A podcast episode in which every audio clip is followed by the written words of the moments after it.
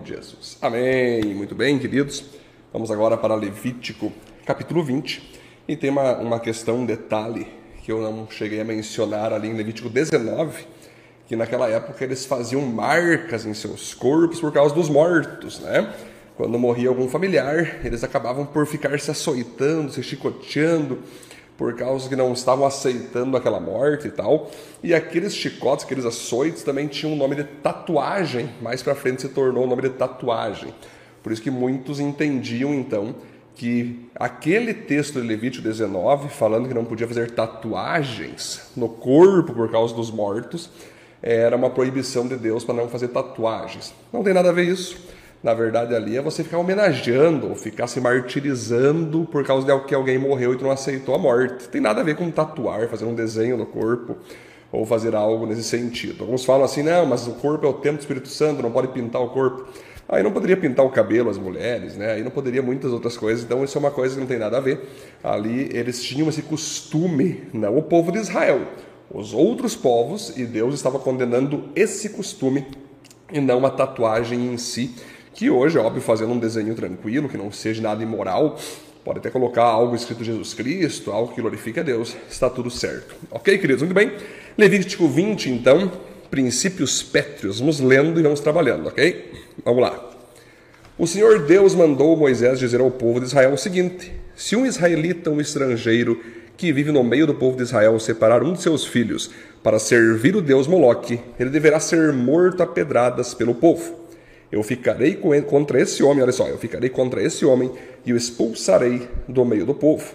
Por a verdade, um dos seus filhos, para o serviço de Moloque, ele tornou impura a tenda sagrada, o lugar onde moro, e profanou o meu santo nome. Então você repare aqui, queridos, que o deus Moloque, aquele que era oferecido sacrifícios, né? Com crianças que os pais levavam seus próprios filhos para serem mortos em sacrifício ali, para que eles prosperassem e tivessem paz na cabeça deles, esse mesmo Moloque também recebia filhos para serem sacerdotes lá dentro, para servirem, para fazerem os rituais ali para o deus Moloque. Deus, entre aspas, só existe um deus com D maiúsculo, aqui não passava de demônios, né? por isso que é Deus com D minúsculo eram demônios que ficavam dentro de estátuas, né? E toda aquela cultura de morte, aquela cultura horrível. E é interessante, então, queridos, o quanto que os pais muitas vezes não percebem que a principal questão que você deve levar a sério teus filhos não é se você vai fazê-lo se tornar um grande médico, um grande advogado, um grande atleta, um grande profissional, mas sim se você vai conseguir fazer ele se tornar íntimo de Deus, ser alguém que ama a Deus. Existe uma expressão que fala bem assim: se você fez o teu filho se tornar um médico de sucesso, mas não alguém íntimo de Deus, você fracassou como pai. Então, primeiramente, independente se ele vai ser médico, se ele vai ser rico, enfim, isso aí é Deus e, e ele, né? Independente disso, nós, como pais, temos que fazer nossos filhos serem um sucesso na vida espiritual, se prostrarem somente a Deus, não a demônios, não a ídolos, não a qualquer sistema anticristão desse mundo, né? E é interessante que a palavra, o nome Moloque, significa filho pequeno. E é daí que vem aquela expressão moleque. Você já ouviu falar, né? Quando, quando o cara está passando um piazinho lá, alguém fala, ó, esse moleque, é um moleque. Tem até pais que falam, né? Meu filho é um moleque.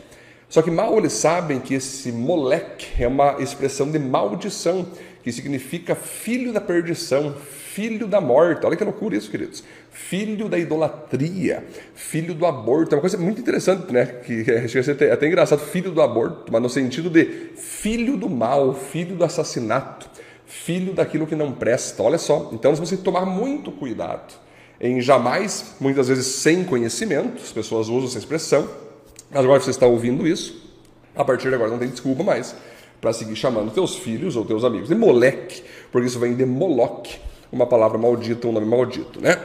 Olha só. Então, quem fazer isso, de oferecer seus filhos para outros deuses, Deus fica contra essa pessoa, Deus vai castigar essa pessoa, né? E aqui vai dizer o seguinte, ó: "E se o povo não reclamar contra o que esse homem fez e não o matar, eu mesmo ficarei contra ele e contra a sua família. Eu o expulsarei do meio do povo, junto com todos os que seguirem o exemplo dele e adorarem o deus Moloque." Olha só, queridos, aqui vai mostrar que além de Deus condenar quem faz coisas condenáveis, Deus também condena quem não condena aquele que faz coisas condenáveis.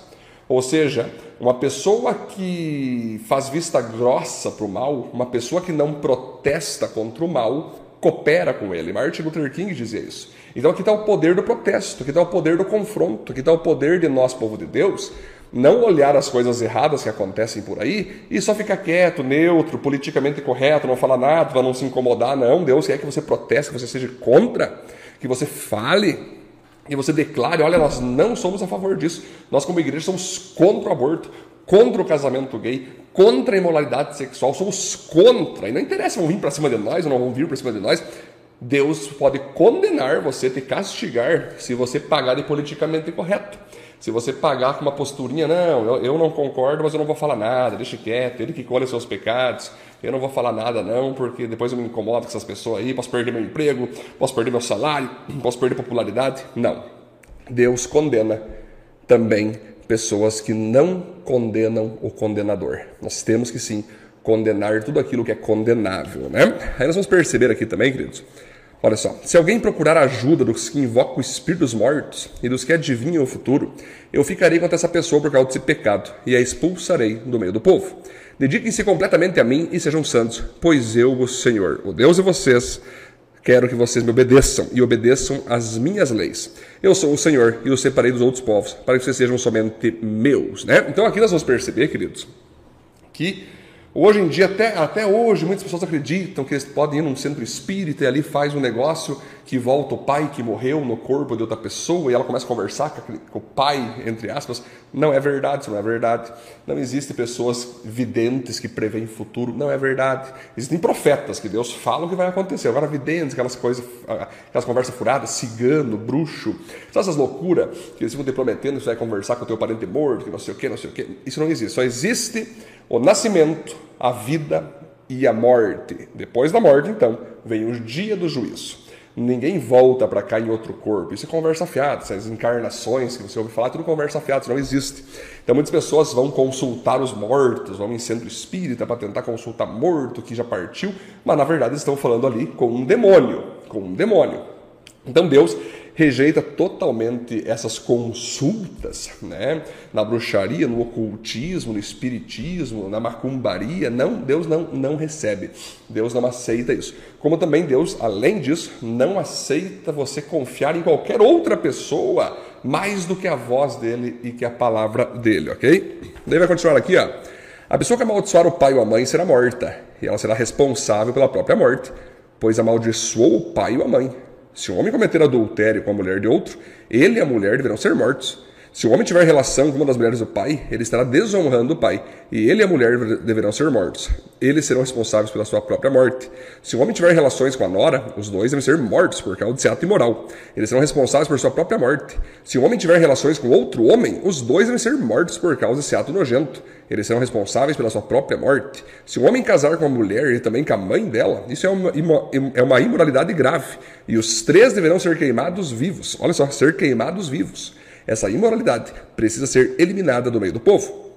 Se um homem tiver relações com um animal, os dois devem ser mortos. Se uma mulher tiver relações com um animal, os dois devem ser mortos e serão responsáveis pela própria morte.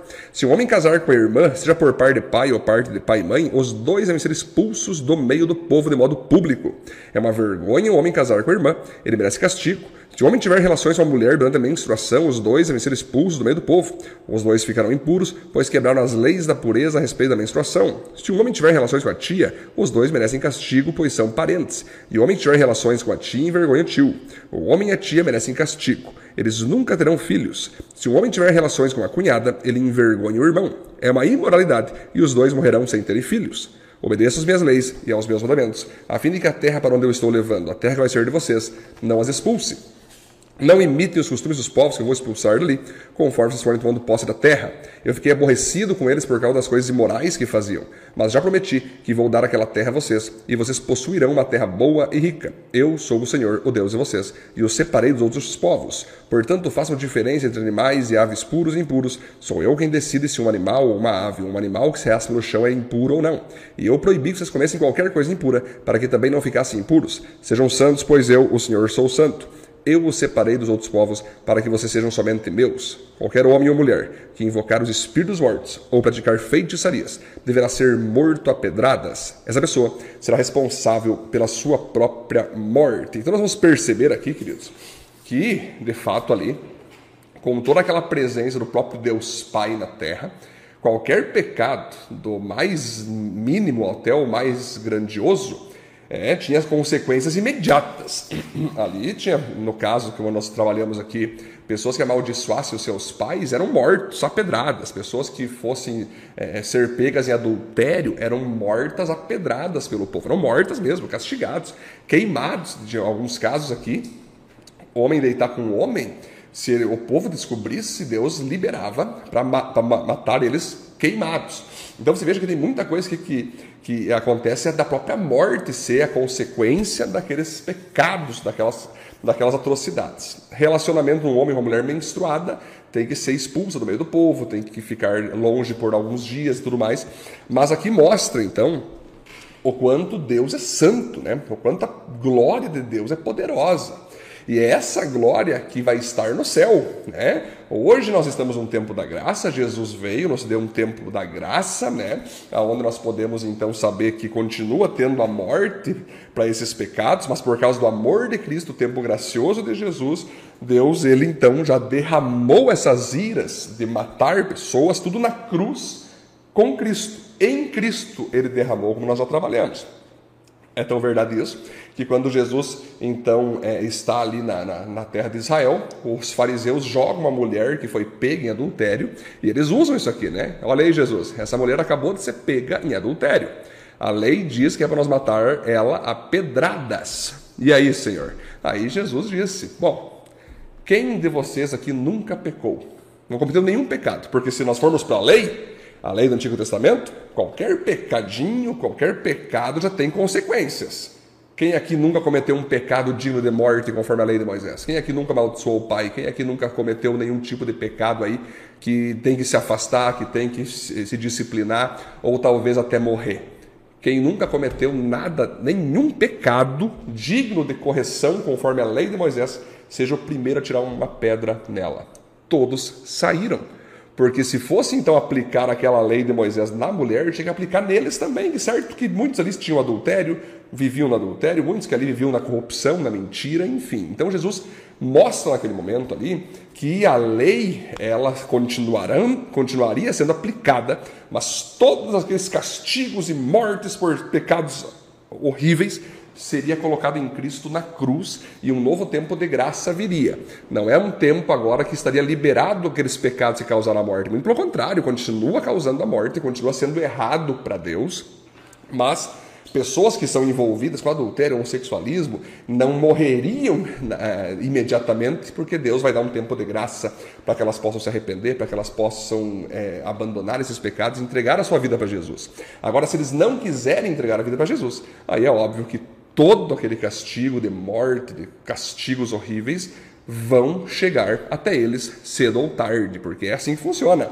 O salário do pecado é a morte. O apóstolo Paulo disse isso em Romanos, que lá no Novo Testamento nós vamos trabalhar também, né? Então nós vamos trabalhar isso, que todos esses pecados horríveis aí mostram então que a morte é a consequência, né? Não muda, continua até os dias de hoje. A única diferença agora que Jesus, então, vivendo em cada um de nós, Deus Pai entende que todos os pecados já foram jogados, toda a morte, todo o castigo foi jogado em Cristo na cruz. Por isso que já não é nós mais quem vive, mas Cristo vive em nós, porque aquele corpo, aquela natureza né, contrária a Deus, morre na cruz com Cristo.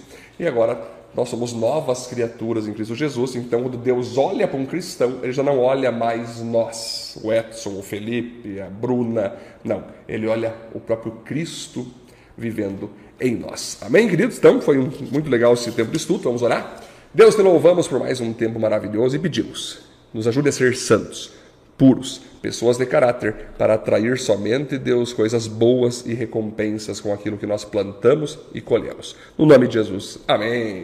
Valeu, gente.